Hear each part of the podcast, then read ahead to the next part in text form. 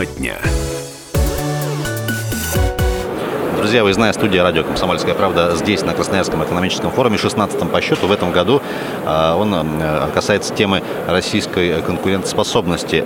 Первое, что на ум приходит, безусловно, конечно же, поскольку форум экономический – это различные экономические аспекты, но, тем не менее, коль скоро мы говорим про конкурентоспособность э, такой большой страны, э, многое зависит от здоровья нации. Моя гостья сейчас меня, безусловно, поддержит, наверное. В гостях у нас сегодня руководитель департамента организации обеспечения страховых выплат Фонда социального страхования Российской Федерации Татьяна Латовская. Татьяна Викторовна, приветствуем вас. Во-первых, э, как ощущение вот от того, что здесь сегодня происходит? А, добрый день. А, как ощущение? Ощущение, что страна развивается, много очень а людей приехало в Сибирь. Приятно, приятно, какие сейчас будут интересные темы обсуждаться. Вот сейчас будет Енисейская Сибирь.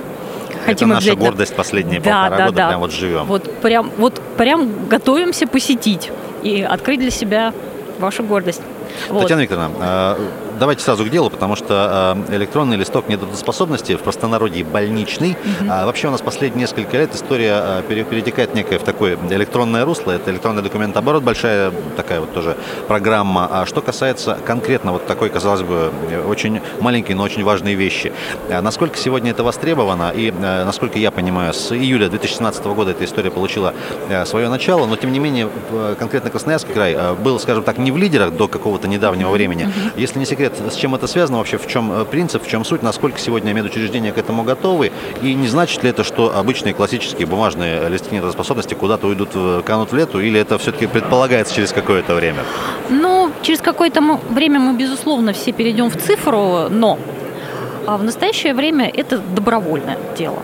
То есть и человек должен быть готов к тому, что он там, согласен на электронный листок нетрудоспособности или, как вы сказали, больничный. И работодатель его должен быть готов принять, потому что вы знаете, что бухгалтера – это консервативные люди, и вот они привыкли к первичным документам.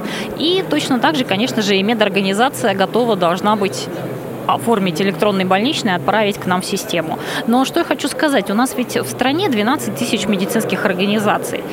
И опять напомню, добровольное подключение у нас именно по мере готовности. Но в настоящее время, вот с, э, с июля 2017 года, у нас уже больше 7,5 тысяч медицинских организаций во всех 85 субъектах. У нас половиной тысяч. тысяч. Из тех самых 12. 62% медорганизаций в стране, те, которые имеют право на выдачу больничных, уже нам передают систему электронной больничной.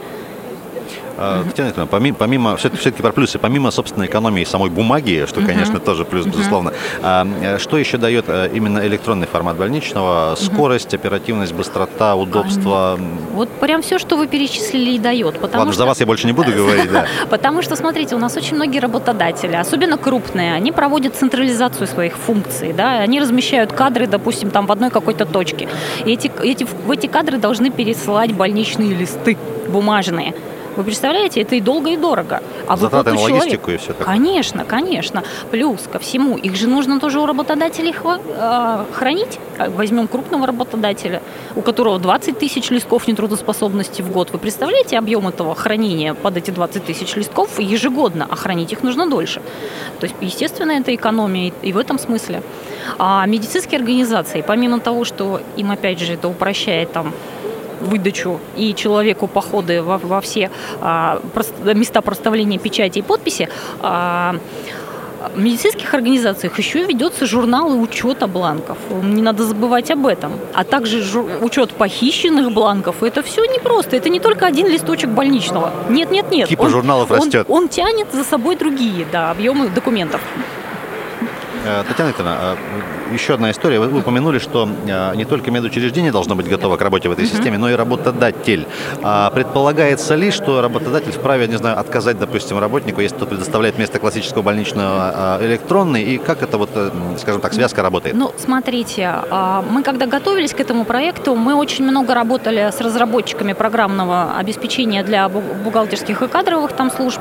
У нас доработаны практически все программные продукты под это. Это 1С, Это парус, специальный софт, СБИС, который- контур. Вот то, чем пользуются Мгм. бухгалтера и кадровики, они сейчас, все новые версии уже предусматривают интеграцию с фондом для приема больничного из системы фонда работодателю. Более того, мы разработали свой бесплатный программный продукт, который размещен у нас на сайте. Им пользуются активно небольшие работодатели с малой численностью, которые тоже могут его установить и загрузить электронный листочек нетрудоспособности и увидеть его в системе в своей.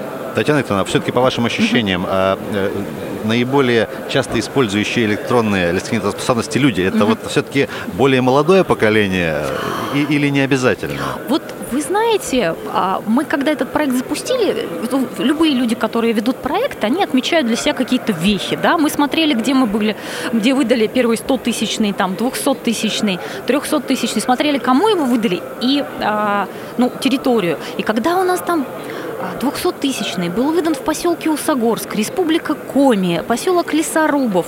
Вот вы знаете, это позволяет оценить готовность и в сельской местности, там, и в отдаленной местности, и люди. Нет, нет, нет, не, не- не могу сказать, что это обязательно молодые люди. У нас вот на эти юбилейные выпадали люди, которые, ну, такого уже достаточно приличного возраста, и не все это супер там IT-специалисты, это были и водители, и воспитатели детских садов. То есть э, э, мне кажется, наш проект показывает готовность всех участников. Настоящая живая география и средств, в том числе и по Да, людям. да, да, да, да. Ну, кстати, я хотела отметить, у нас уже на следующей неделе будет 8 миллионов. Се- Сегодня у нас 7 миллионов 900. И а, вот по итогам февраля у нас уже каждый четвертый больничный в стране был в электронном виде. Еще важная история, э, не так много времени, все-таки электронный листок недоспособности это является дополнительной гарантией от подделок и защиты. И вообще, Да. как, как с этим обстоят дела? Безусловно. Мы, между прочим, а, ведем же статистику выявленных поддельных листов, и если раньше у нас выявлялось 2,5-3 тысячи в год, то по итогам прошлого года их было полторы тысячи. И мы отметили, и, кстати, медицинские организации, куда тоже работодатели обращаются, отмечают, что как только они переходят на электронные листки нетрудоспособности, преимущественно выдачу, да, то у них снижается количество запросов от работодателей именно на тему, выдавала ли эта больница этот больничный лист. И э, еще, наверное, такой э, главный вопрос. Все-таки обычные классические бумажные для любителей теп- теплого лампового, как говорится, параллельно будут э, функционировать. Все Да, нормально. Пока да. Но Давай. я хочу сказать, что очень многие страны переходили на электронный больничный, и те, кто работают уже почти 10 лет, они все равно оставляют возможность. Но некоторые делают это платное. То есть вы можете взять больничный, но вы заплатите за бумажный больничный. Что, в принципе, логично, наверное. Да. Татьяна, у нас совсем немного времени. Давайте небольшое пожелание всей нашей аудитории вот здесь сегодня из Красноярска. Не болеть. Отлично. Татьяна Лотоцкая была у нас в гостях. А, Друзья, руководитель Департамента организации обеспечения страховых выплат Фонда социального страхования Российской Федерации. Татьяна вам удачи. э, Спасибо. Здоровья. Это Красноярский экономический форум на радио «Комсомольская правда». Далеко не уходите.